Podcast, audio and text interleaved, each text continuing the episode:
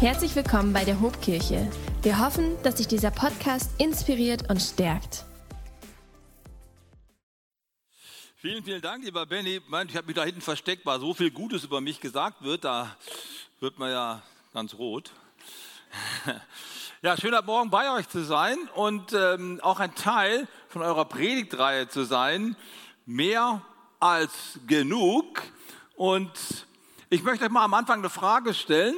Vielleicht gibt es einige von euch, die noch so auf eBay unterwegs sind oder es früher mal waren. Da hieß es früher 3, 2, 1, deins. Wer kennt noch solche Auktionen? Gibt es ja doch so ein paar, ja, sind mehr so die Älteren, ja. Ich glaube, die Jüngeren wissen gar nicht, was eBay ist. Das ist so eine Tauschbörse. Ne? Da kann man so quasi äh, seine Sachen reinstellen und dann kann man die dann äh, quasi in einem Wettstreit, ne, wie einer Börse, quasi dann ersteigern. Und ich habe immer schlechte Erfahrungen gemacht. Also wer da sich ein bisschen auskennt, dann geht das ja immer so, bis so eine Minute, bevor die Auktion vorbei ist, ist der Preis, der dann da geboten wurde, oft sehr, sehr niedrig. Und dann gibt es eine, gibt eine unsichtbare äh, Spanne, die man dann ausnutzen kann, die keiner sieht. Und dann habe ich mir immer gedacht, okay, ich kann das da einfach eintragen. Wenn in der letzten Minute das jetzt noch teurer wird, ich gehe mal ein bisschen höher, dann kriege ich es ganz bestimmt. Das sind 50 Euro angezeigt. Dann gebe ich mal 70 ein. Und dann freut man sich, 3, 2, 1 und nicht eins weil irgendjemand dann 80 Euro geboten hat und dann bist du leer ausgegangen und deswegen mache ich das nicht mehr. Ist einfach irgendwie, ich bin so enttäuscht und mache kein Ebay mehr. Nur noch Festpreise, dann weiß ich, was ich habe. Aber so dieses Gefühl kennt ihr wahrscheinlich, dass man etwas ersteigert hat oder etwas bekommen hat, wonach man sich gesehnt hat, ob es ein Laptop ist oder ein neues Fahrrad oder was weiß ich oder ein Hund oder so, ja, und plötzlich ist meiner, es ist meins. Das ist ein großartiges Gefühl, findet ihr nicht? Ich erinnere mich daran, als ich vor vielen Jahren mit Febe unser erstes Haus gebaut habe. Äh, als wir dann dann den Vertrag unterschrieben hatten, da habe ich so einen Augenblick gedacht, wow, in diesem riesigen Universum hier gehören mir genau 600 Quadratmeter, das ist meins, ja. Da kann mich keiner vertreiben, mein Stückchen Land auf dieser Erde, das mir gehört. War irgendwie ein komisches Gefühl, also ein gutes Gefühl. Inzwischen habe ich das Haus verkauft und äh, das Land ist jemand anderem und ähm, haben wieder ein neues Haus gekauft. Wir werden das auch wieder verkaufen. Und so im Laufe des Lebens habe ich gemerkt, äh, so mit 3, 2, 1 Mainz, es ist oft gar nicht so, so dauerhaft. Man muss immer wieder Sachen loslassen, wo man gedacht hat, das lasse ich nie wieder los. Und wenn man es nicht lernt, dann wird das Leben schwierig, weil man an Dingen hängt, die man doch nicht festhalten kann. Und manche von euch haben vielleicht schon Menschen verloren Freunde verloren. Ich erinnere mich an meine allererste Beerdigung. Da war ich noch ein ganz blutjunger Vikar, steht da draußen in Ostfriesland irgendwo auf dem Feld. Eine Beerdigungszeremonie im Winter, ist ganz kalt und die armen Eltern stehen dort. Die haben ihr erstes Kind verloren mit acht Monaten, Kindstod. Oh Mann, das war so eine bittere Stunde. Dann loslassen zu müssen, ja. Und wir alle haben wahrscheinlich auch Menschen schon verloren oder Besitz verloren oder unsere Ehre verloren oder unser Herz verloren. Es war kaputt gegangen. Und heute Morgen möchte ich mit euch darüber sprechen, mit uns darüber sprechen, wie wir es schaffen können, mit den Dingen, die eigentlich unsere Dinge sind, so umzugehen, dass wir sie auch loslassen können, um in die Freiheit reinzukommen, die Gott eigentlich für uns hat und die es nur dann gibt, wenn ich in der Lage bin, loszulassen, wieder preiszugeben und auf Gott zu vertrauen, dass er mein Versorger ist in allen Dingen. Das ist ein Schlüssel des Lebensglücks und ein Schlüssel auch für meine Wohlfahrt und für alle Dinge, die mein Leben betreffen, auch für meine Beziehungen. Und ich möchte gerne mit euch in einen Text reinschauen, der mich da sehr begeistert. Und den finden wir im 1. Könige Kapitel 3. Vers 5 bis 10 lese ich zunächst einmal. Da wird uns der König Salomo vorgestellt, der so ganz jung ist. Der Vater ist gerade gestorben, der ist auch nicht mehr da. Seine Stütze im Leben ist, ist er da ganz alleine und es soll er da dieses Volk regieren. Und ähm, dann begegnet ihm Gott im Traum, diesem jungen König. Und wir lesen mal, wie er sich verhält und was dort geschieht. Und der Herr erschien dem König Salomo zu Gibeon im Traum des Nachts. Und Gott sprach, bitte, was ich dir geben soll. Und Salomo sprach, Herr mein Gott, du hast deinen Knecht zum König gemacht an meines Vaters David statt. Ich aber bin noch jung und weiß weder aus noch ein und dein Knecht steht mitten in diesem Volk, das du erwählt hast, einem Volk so groß, dass es wegen seiner Menge niemand zählen kann, noch berechnen kann. So wolltest du deinem Knecht ein gehorsames Herz geben, dass er dein Volk richten könne und verstehen, was gut und böse ist. Denn wer vermag, dies dein mächtiges Volk zu richten? Das gefiel dem Herrn, dass Salomo darum bat. Das Herz des Verwalters. Das ist der erste Punkt, über den ich sprechen möchte und im zweiten Punkt darüber der Segen des Verwalters. Vielleicht kannst du dich mal ganz kurz deinem Nebenmann, deiner Nebenfrau zuwenden und mal ganz kurz austauschen. Was hättest du dir gewünscht, wenn der liebe Gott dir einen Wunsch freigegeben hätte? Stell dir mal vor, heute Nacht spricht der Herr zu dir. Du hast einen Wunsch frei. Egal, was du möchtest, du kriegst es. Tauscht euch mal ganz kurz aus. Was wäre deine spontane Idee?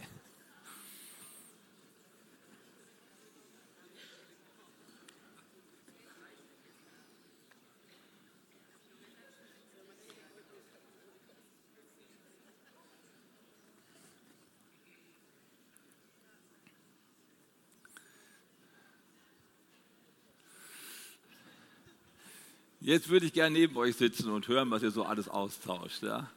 Keine Ahnung, was ihr da so spontan euch gegenseitig so zugesprochen habt, aber wahrscheinlich ist einer zumindest da gewesen, der so in deinem Herzen gedacht hat, also der Jackpot wäre nicht schlecht, so 40 Millionen, ne? das wäre doch eine klasse Sache, brauche nicht mehr arbeiten gehen, das Leben wäre geritzt, das wäre doch großartig, oder ein großes Erbe zu machen, oder ich äh, bekomme den Studienplatz, für den ich überhaupt kein Numerus Clausus habe, aber ich kriege ihn trotzdem und werde später mal ein berühmter Arzt oder irgendwie sowas.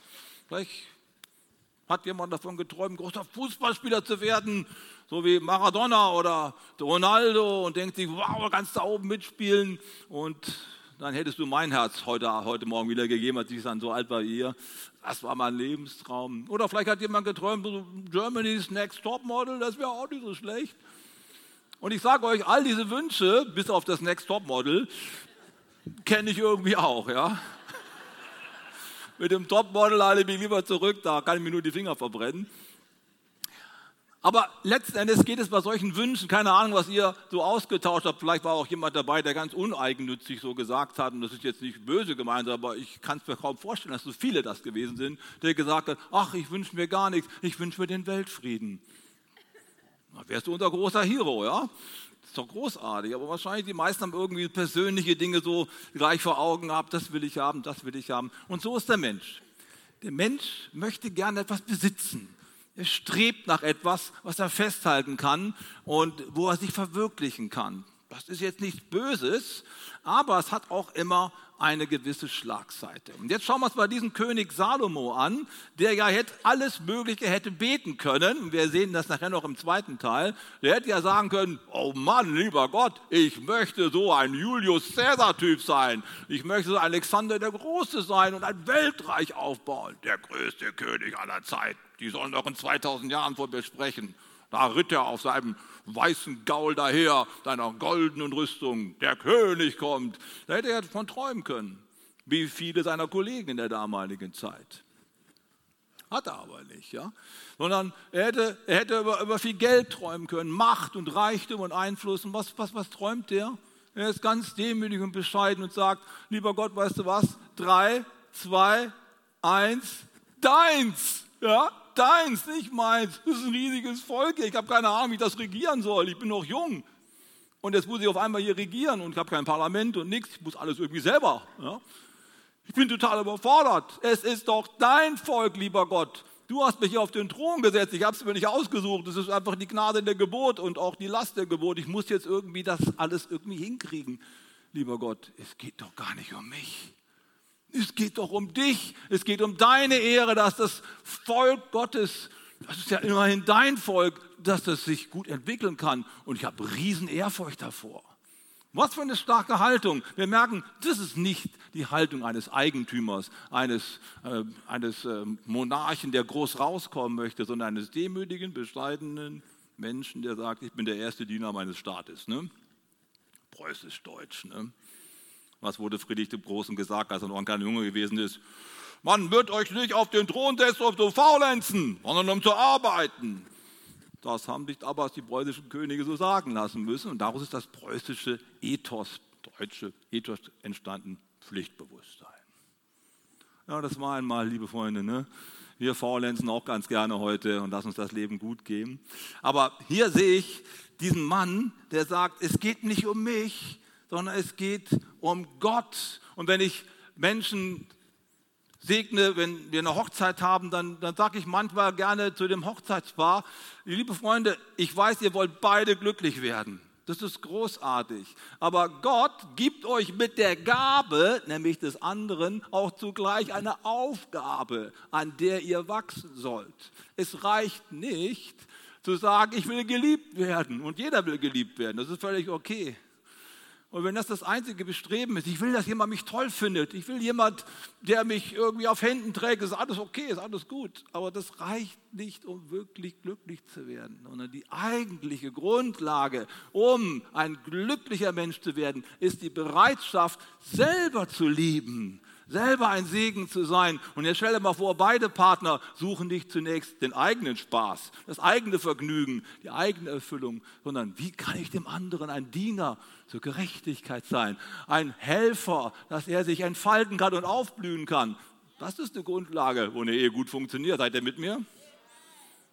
Das sind Worte, schnell gesagt. Das aber jetzt auch ins Leben umzusetzen, darauf kommt es an. Wir brauchen das Herz des Verwalters. Wir brauchen die richtige Einstellung zu den Dingen, die uns gehören oder von denen wir meinen, dass sie uns gehören. Und wisst ihr, es gibt keine größeren Tragödien im Leben, wenn, wenn es passiert, dass wir nicht loslassen können, was wir nicht festhalten können. Und gerade in Bezug auf Beziehungen gibt es hier ganz viel Leid, dass wir Menschen mehr oder weniger einsperren und sagen, du musst aber so sein, wie ich es möchte. Und wenn nicht, dann geht mein Traum ja nicht auf. Und dadurch entstehen unglaubliche Konflikte. Heute haben wir zwei Kinder gesegnet. Wie schön, es ist großartig. Ich habe an meine eigenen beiden Jungs gedacht, an Febe und meine Jungs und wie, wie, wie wir sie gesegnet haben damals. Und als ich da so gesegnet wurde vom Pastor, da war mein fester Herzenswunsch, mein Volker und mein Stefan, das soll Bäder Gottes werden. Und deswegen haben wir sie auch so genannt. Ich weiß nicht, warum ihr eure Namen so ausgewählt habt, aber wir haben unsere Namen so richtig biblisch ausgewählt. Volker ist ein biblischer Name, habt ihr das gewusst? Ja, steht nicht in einer Bibel drin, ist aber total biblisch, weil die Bedeutung total biblisch ist. Das heißt nämlich auf Deutsch so viel wie der für das Volk kämpft. Das war so mein Traum. Ich möchte einen Jungen haben, der sich für andere einsetzt. Der nicht, nicht nur seine eigene Ehre sucht, ein eigenes Vergnügen, der Verantwortung übernimmt und sagt, ich mache was für die Allgemeinheit. Ist doch gut, oder? Also das nächste Mal dann Volker, ne? Nicht vergessen, super Name. Stefan heißt der Gekrönte, der mit dem Siegeskranz herumläuft, auch nicht schlecht. Naja, aber meine Kinder sind größer geworden und irgendwann kommt der Tag, als mein ältester Sohn zu mir sagte, Papa, ich komme nicht mehr in die Kirche. Ich, für mich ist eine Welt zusammengebrochen. Wirklich, echt. Ich dachte, ich, das kann doch nicht wahr sein. Ich habe geheult, ich habe äh, ich hab getobt, natürlich nur alleine im Zimmer und ich war echt fertig. Ich habe gedacht, mein ganzes Leben lang habe ich dafür versucht, die Grundlagen zu legen, dass der Mann, Mann, Mann Gottes wird, dass er Gott dient, gottesfürchtig ist und für andere ein, sich einsetzt. Und jetzt will er ein ganz normales, bescheidenes Spießerleben führen. Das kann doch nicht wahr sein. Entschuldigt, ja. Ich übertreibe ein bisschen, aber äh, so, das waren die Gedanken, die ich da hatte. Und das hat mich echt umgetrieben. Vielleicht gibt es der ein oder andere auch hier aus meiner Generation und denkt an seine Kinder, die nicht in die Kirche gehen. Was für ein Schmerz ist das oft für Menschen, die Jesus an die erste Stelle gesetzt haben. Und irgendwann mal hat mir mein Sohn gesagt, ich habe ihm das nie so, nie so weitergegeben, selbstverständlich nicht, es bleibt ja unter uns. Ne? Das habe ich ihm nie so gesagt. Und irgendwann hat er aber das irgendwie gespürt, hat gesagt, Papa, weißt du was, es ist mein Leben. Und dann habe ich gemerkt, öh, er hat recht. Ich muss ihn loslassen. Er ist nicht das Produkt meiner Träume, ja. Es ist das sein Leben. Ich muss loslassen können. Und wenn man das nicht kann, liebe Freunde, dann zerbrechen Beziehungen zwischen Vater und Sohn oder Vater und Tochter oder Mutter und Sohn zwischen Ehepaaren. Wenn wir nicht loslassen können, unsere Träume, unsere Erwartungen an den anderen, dann wird es schief gehen. Das ist der Punkt. Und ich möchte euch gerne so mit reinnehmen in diese Haltung, die wir hier von äh, Salomo lernen können. Wie viele Menschen wenden sich von Gott ab, wenn ihnen etwas genommen wird, was sie als ihr Eigentum betrachten. Das kann ein Mensch sein, das kann ein Job sein, das kann das Geld sein, das kann irgendwelche Planungen sein, die, die zerplatzt sind. Dann, warum hast du das zugelassen, lieber Gott? Und dann kommt Ärger hoch und dann, nee, dann will ich nicht. Darf ich dir heute Morgen eins sagen? Loslassen zu können und Menschen ziehen lassen zu können in die ganz falsche Richtung, darin ist unser lieber Gott richtig gut. Der kennt deinen Schmerz. Wir denken an das Gleichnis vom, vom verlorenen Sohn. Es ist ja das Herz Gottes, was uns hier vor Augen gehalten wird. Der junge Mann sagt, Papa, ich will hier nicht mehr bleiben, gib mir mein Erbe, ich möchte hier raus. Und was macht er? Kommt gar nicht in Frage. Ich habe die Menschen geschaffen, damit sie mich anbeten. Und damit sie mich verherrlichen und nicht, dass sie irgendwelche Sachen machen. Es geht in die falsche Richtung, kommt nicht in Frage, du bleibst. Manche haben so ein Gottesbild. Aber unser Gott hat ihn ziehen lassen, er hat dich ziehen lassen, er hat jeden Menschen ziehen lassen, obwohl er genau wusste, das geht nicht gut. Und weißt du, dein Schmerz, dein Verlust, da wo du etwas nicht festhalten konntest, es ist dir geraubt worden, das ist Gottes Schmerz. Gott ist darin geübt, loszulassen und dann dort zu stehen und jeden Tag Ausschau zu halten und zu sagen, wo sind sie denn? Wo bleiben sie denn? Ich sehne mich nach meinen Kindern. Das ist die biblische Botschaft. Gott hat Schmerzen, weil wir von ihm weggelaufen sind. Und er hätte es verhindern können, aber er hat gesagt, es ist nicht meine Entscheidung, sondern es ist deine freie Entscheidung. Ich lasse los. So hat uns Gott geschaffen. Ist das gut? Aber bei Gott löst das enorme Schmerzen aus. So viel Schmerzen, dass er sogar bereit gewesen ist zu sagen, ich kann es nicht mehr aushalten. Die irren da draußen rum, irgendetwas muss doch passieren. Und er sendet seinen Sohn, der uns nachgeht und uns begegnet hier auf dieser Erde, ganz real in diesem irdischen Leben und sagt, ich bin der Weg, die Wahrheit und das Leben, du kannst zurückkommen zum Vater durch mich. Das ist Gottes Herz. Also empöre dich nicht über das, was dir genommen wird, sondern denk an den Gott, der dich losgelassen hat, der uns losgelassen hat und der deinen Schmerz kennt. Das Herz eines Verwalters. Wie gehen wir mit unseren Beziehungen um? Wie gehen wir mit unseren Finanzen um? Darüber sprechen wir auch in der Predigtreihe. Wie gehen wir überhaupt mit allem um, was zu unserem Leben gehört? Und ich sage dir, du kannst nichts, nichts festhalten. Nichts kannst du für immer behalten. Mein Vater hat immer so schön gesagt, das letzte Hemd hat keine Taschen. Das Totenhemd, du kannst nichts mitnehmen. Und wenn wir das gelernt haben, dann, dann passiert etwas. Dann kommen wir jetzt zum Teil 2. Wenn wir gelernt haben, unser Leben nicht als Eigentum zu betrachten, sondern dass wir dazu berufen sind, das, was Gott uns anvertraut hat, so gut wie möglich zu verwalten und es so gut wie möglich zu, zu blühen zu bringen und Gott Ehre damit zu machen, je mehr wir das verstanden haben, desto mehr kommt ein Gefühl der Freiheit, ein Gefühl der Leichtigkeit in unser Leben und wir haben diese ganze Last nicht mehr festhalten zu müssen, sondern wir haben die Freiheit loslassen zu können. Ist das gut? Und das ist der Segen des Verwalters. Das möchte ich mit euch noch als zweites anschauen. Der Text geht ja weiter und ist einer meiner Lieblingstexte in der Bibel, weil er genau diesen Punkt bringt. Wenn wir loslassen, dann verlieren wir nicht, sondern wir gewinnen. Das ist ein Paradoxon, aber das ist Glaube. Und dazu möchte ich euch heute Morgen einladen. Lass uns mal weiterlesen, wie es hier weitergeht.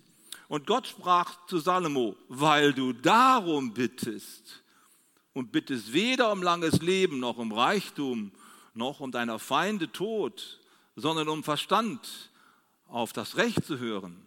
Siehe, so tue ich nach deinen Worten. Siehe, ich gebe dir ein weises und verständiges Herz, sodass deinesgleichen vor dir nicht gewesen ist und nach dir nicht aufkommen wird. Und jetzt kommt.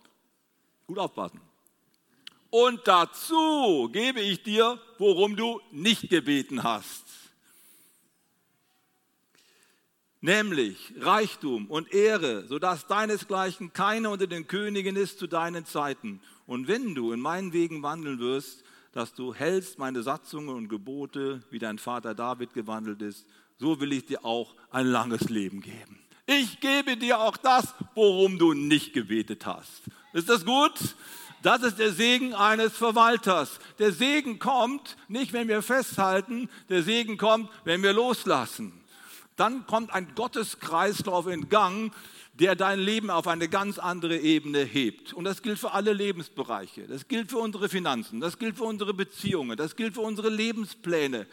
Und ich möchte dich gerne einladen, in diesen Segensstrom Gottes, in diesen Gotteskreislauf reinzukommen. Und das können wir schaffen, wenn wir uns an Salomo ein Beispiel nehmen. Diesen Satz kannst du mit nach Hause nehmen. Kümmere dich um Gottes Angelegenheiten und Gott kümmert sich um deine Angelegenheiten. Ich sag's doch mal zum Mitschreiben, ja? Kümmere dich um Gottes Angelegenheiten und Gott kümmert sich um deine Angelegenheiten. Und niemand kann sich besser um deine Angelegenheiten kümmern als er. Das kann ich dir versprechen. Darum geht's. Und deswegen fasst Jesus auch seine Lehre in der Bergpredigt, darüber haben wir heute schon ganz kurz was gehört, fasst die Lehre der Bergpredigt in diesen berühmten Worten zusammen, trachte zuerst nach Gottes Reich und seiner Gerechtigkeit so wird euch alles andere zufallen. wird euch alles andere zufallen. Was für ein Zufall. Gott versorgt dich. Die Heiden, die schauen danach, was soll ich anziehen, was soll ich essen, wie komme ich irgendwie durch, wie kann mein Leben gut ausschauen. Das sollt ihr nicht tun, sondern trachtet zuerst nach Gottes Reich. Lasst los. Sorgt euch nicht. Gott sorgt für euch. Wollt ihr diese Freiheit des Lebens empfangen von dem lieben Herrn? an dem wir glauben. Wie komme ich in diese Freiheit, in diese Leichtigkeit?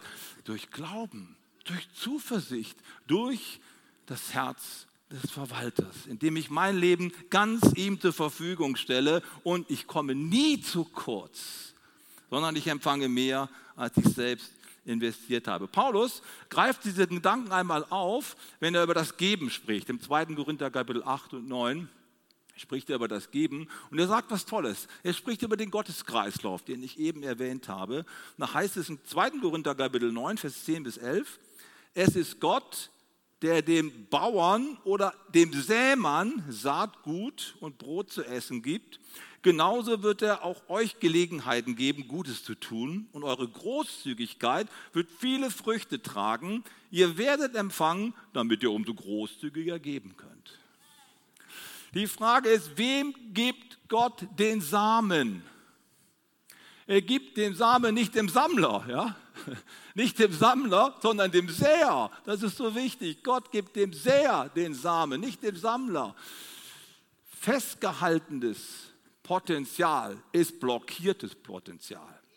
Ausgestreutes Potenzial ist multiplikativ multipliziertes Potenzial. Und darum geht es, dass unser Leben eine multiplikative Wirkung hat. Das ist der Gotteskreislauf. Ich empfange, ich gebe weiter. Ich empfange, ich gebe weiter. Ich empfange, ich gebe weiter. Ich will nie, es hört überhaupt nicht auf. Ich kann gar nicht mehr aufhören. Lieber Gott, es ist immer so viel, es wird immer mehr. Das ist der Lebensstil, an den ich glaube. Amen. Darum geht es, da reinzukommen. Wie schaffen wir das? Zuerst nach Gottes Reich zu trachten und dann fällt uns auf einmal alles zu. Ja, du hast den Mund ja ganz schön vollgenommen, lieber Bruder hier. Also bei mir sieht es gar nicht so aus. Ich muss ganz schön kämpfen, dass ich durchkomme. Ja, natürlich kenne ich auch die Lebensrealität. Glauben ist auch kein Spaziergang. Glauben ist ein, ist ein Walk on the Water. Ja?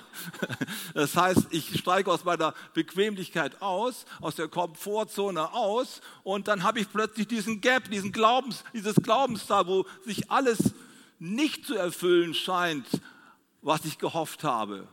Oft ist es so, dass wir erstmal leer dastehen. Schau mal, so ein Sämann, der nimmt den Samen und denkt sich, wenn ich den jetzt wegschmeiße, habe ich ein Brötchen weniger. Aber wenn ich es nicht mache, ist der irgendwann auch aufgegessen. Also er schmeißt es weg und verzichtet dann erstmal für eine Weile auf die Nahrung, die er hätte haben können mit dem Saatgut. Und er macht es im Glauben. Er denkt sich, Irgendwann wird das wieder zu Brot werden. Es dauert ein bisschen und dann musst du durch dieses Tal des Glaubens, dieses Vertrauenstal. Und das ist etwas, was wir lernen dürfen hier in der Hauptkirche. Halleluja, preis dem Herrn. Deswegen heißt sie auch Hauptkirche. Wir haben Hoffnung, gute Hoffnung, dass das Saatgut auch aufgeht und dass reiche Frucht daraus entsteht. 30, 60, 100-fältig, ihr seid gesegnete Menschen. Halleluja. Gott ist so gut. Das dürfen wir lernen. Aber es ist eben auch eine Herausforderung. Es ist kein Spaziergang. Und ich möchte euch ein bisschen Mut machen durch eine Geschichte, die, die ich nicht erlebt habe, weil ich war ja schon immer treu, habe schon immer gegeben und von daher bei mir war das alles immer einfach. Aber ein guter Freund von mir, der übrigens auch Pastor ist, der ist durch ein Tränental gegangen, das kann ich euch sagen, im Bereich des Gebens. Wir sprechen ja auch über das Geben, aber nicht nur. Es geht ja um das Grundsätzliche. Der liebe Bruder wusste natürlich genauso gut wie ich, dass man den Zehnten in das Haus Gottes geben soll. Warum eigentlich? Ich vertiefe es nachher noch. Weil wir hiermit ein Trainingsfeld haben, um in diesen Glaubens, diesen Glaubenskreislauf reinzukommen, in den Gotteskreislauf. Was ich eben gesagt habe, ich lasse los, habe weniger, muss vertrauen, dass ich das irgendwie dann auch Gott ja, Gott ein Ansporn sein lässt, mich zu segnen. Und genau das passiert auch immer wieder. Ich muss erst mal loslassen. Nun, der liebe Bruder wollte das auch machen, genauso wie ich, aber er hat einen großen Fehler gemacht. Wir haben ungefähr zur gleichen Zeit geheiratet. Ich habe mir meine Möbel gekauft von dem Geld, was ich hatte. Und das war nicht viel, ja? also Ebay-mäßig, ne? so 3, 2, 1 Mainz, irgendwelche Billy-Möbel da aus dem aus dem, aus dem Regal und dann haben wir erstmal uns so eingerichtet, wie es halt möglich war. Stimmt's, Febe? Es war schön, es war gemütlich, aber es war auch einfach. Ne? Mein lieber Freund hat sich gedacht, ach, wir fangen mal, warum kleckern, nicht kleckern, klotzen, ja? Der hat sich in einem Geschäft so richtig fett eingedeckt. Der hat sich eine Wohnung da eingerichtet. Mein lieber Scholli, du kennst die Wohnung und du kennst die Küche. Wir haben nur solche Brauklotze gestaunt. Also Küchen können richtig teuer sein, ja? Und die haben da so 50.000 D-Mark als Berufsanfänger erstmal so auf die hohe Kante ge gelegt und die erstmal toll eingerichtet. Du, der hat noch nicht mal einen Praktikumsplatz gehabt. Ich dachte mir, ey, der hat echt Glauben, ja. Es war kein Glauben, es war, glaube ich, ein bisschen Vermessenheit, keine Ahnung, was auch immer. Jedenfalls, er wurde nachher dann auch äh, Pastor und ähm, das ging dann viele Jahre, ich habe nicht mehr nachgefragt. Viele Jahre später kommt er auf mich zu und sagte, ich muss dir mal eine Geschichte erzählen, Bernhard. Wir haben doch damals so geheiratet und so und das hast ja gesehen, wie wir da eingerichtet gewesen sind. Das war alles auf Pump. Und weißt du was? Wir konnten die Zinsen nicht bezahlen. Ich meine, so ein Bankkredit ist schon teuer. Und das ist schon ein paar Jährchen her, da gab es noch richtig Zinsen. Also 12 Prozent, 15 Prozent auf Möbelsachen. Das war nicht unüblich. Und jetzt rechnen das mal hoch bei 50.000.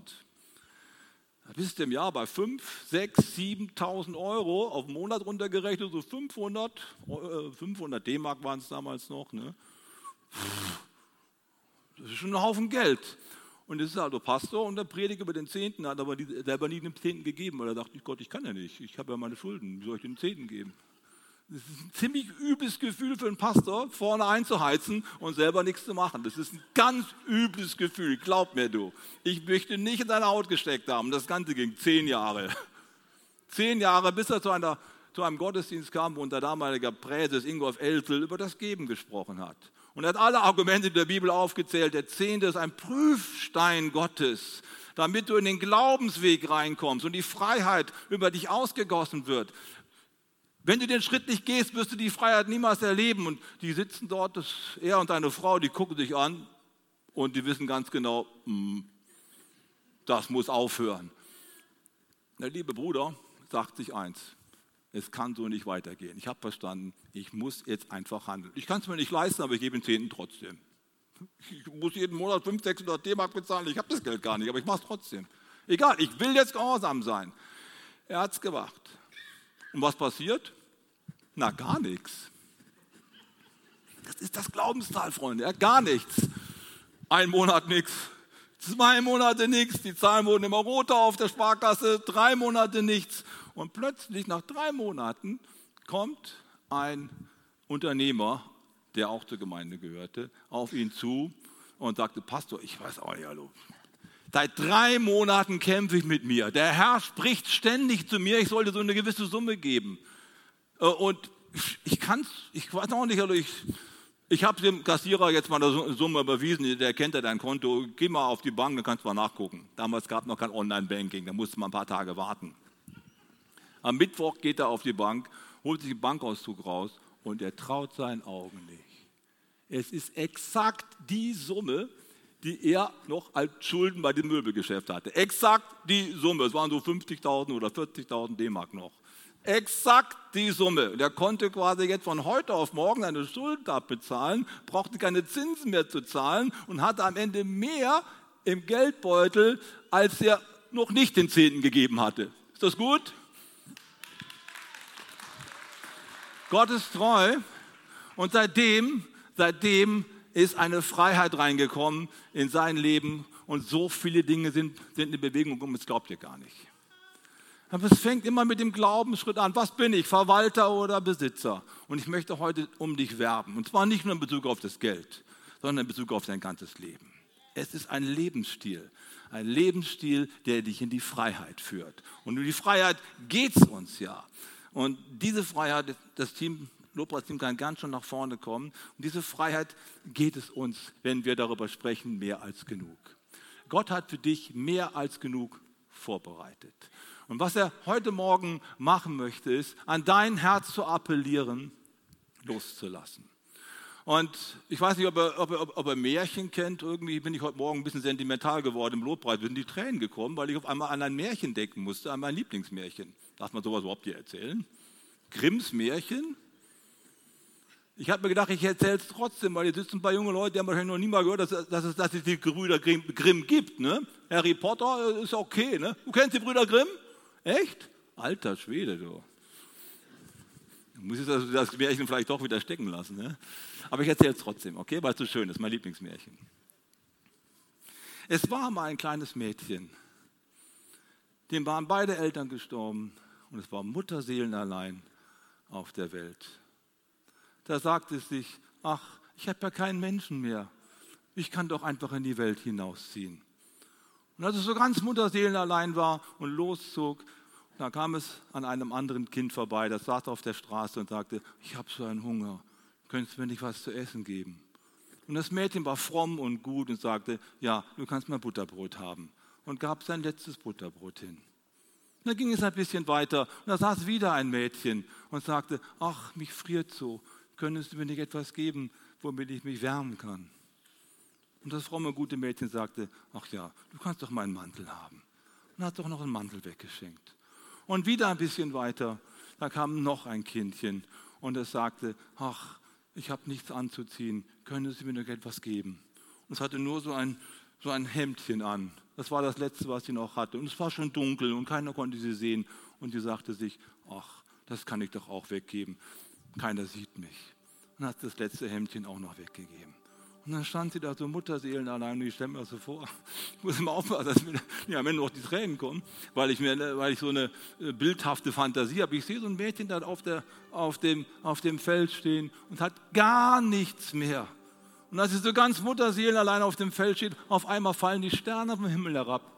Und eben hat sie noch ein, ein, ein Kleidchen aus Stoff gehabt und jetzt hat sie ein goldenes Gewand an. Und ganz viele Taler, das waren die Sterne, die vom Himmel gefallen waren in ihren Händen. Und fortan lebte sie glücklich und reich bis an ihr Lebensende. Ist das gut, hallo? Das Sterntaler-Mädchen. Liebe Freunde, die Gebrüder Grimm haben nicht irgendwelche Geschichten, Harry Potter-Geschichten geschrieben. Die haben aus dem Schatz der deutschen Geschichte zusammengetragen. Und das ist eine Geschichte, die man sich immer wieder erzählt hat, von Generation zu Generation, um deutlich zu machen, du bist berufen, ein Verwalter zu sein und kein Besitzer. Glaube an Gott, sei fromm und gib dein Leben in Gottes Hand. Sei ein Werkzeug seines Friedens, sei ein Werkzeug seines Königreiches. Lass los und du wirst empfangen. Und ich sage dir, der ganze Himmel steht dir offen, wenn du bereit bist, dein Leben loszulassen und es in die Hände Gottes hineinzugeben. Könnt ihr dazu Amen sagen? Komm, lass uns gemeinsam aufstehen und auch gemeinsam beten. Und ich möchte dich einladen, heute Morgen eine Entscheidung zu treffen. Und es gilt für alle Lebensbereiche. Es geht grundsätzlich um diese Einstellung, nein, ich bin nicht Besitzer und, und, und, äh, und Eigentümer meines Lebens. Wenn Christus in mein Leben kommt, dann bin ich nur noch Verwalter all dessen, was er mir anvertraut hat. Das ist so ein wesentlicher und grundlegender Schritt. Ich möchte dich heute Morgen dazu einladen, dass du diesen Schritt vielleicht heute zum allerersten Mal gehst. Wollen wir mal unsere Augen schließen und nicht rumschauen? Das ist jetzt ein heiliger Augenblick und es geht um etwas Grundsätzliches. Gott will dich überreich segnen. Aber der Segen Gottes baut auf deinem Vertrauen auf, auf deiner Bereitschaft loszulassen. Jesus sagt, wer sein Leben festhalten möchte, der wird es verlieren. Wer es aber verliert um meinetwillen, der wird es gewinnen in Ewigkeit. Ist jemand hier heute Morgen, der sagt, auf diesen Ruf Gottes hin will ich bereit sein, heute mein Leben in die Hand Gottes zu geben und Vertrauen zu investieren. Das ist ein großer Schritt, ich weiß. Aber es ist der entscheidende Schritt. Wenn du das bist, dann heb doch kurz deine Hand und sag, hier bin ich Gott. Und ich möchte gern für dich beten. Ist jemand da? Dankeschön, da ist jemand. Ist noch jemand da, der sagt, ich möchte das heute machen, mein Leben in die Hand Gottes legen? Dankeschön. Ist noch jemand da? Heute Morgen ist deine Chance, Gott in dein Leben zu lassen. Der Himmel möchte dich beschenken. Ist jemand da noch? Noch ein letztes Mal. Halleluja. Kommt, wir wollen gemeinsam beten. Ich habe euch ein Gebet mitgebracht. Ich würde es gern mit euch gemeinsam sprechen, mit der ganzen Kirche und vor allem mit denen, die sich gemeldet haben. Seid ihr bereit? Jesus, ich weiß, dass du mich liebst. Es gibt nichts, was ich tun könnte, damit du mich mehr liebst. Du bist für mich gestorben und auferstanden. Ich folge deinem Ruf und bitte um Vergebung. Du sollst mein ganzes Leben bestimmen. Ich danke dir, dass ich durch dich wirklich frei bin und ein Leben in Ewigkeit habe. Amen. Amen. Wenn dich dieser Podcast gesegnet hat, würden wir gerne deine Geschichte hören. Schreib uns doch unter hallo@ho.de oder noch besser, schau einfach mal persönlich bei uns vorbei. Wir freuen uns auf dich.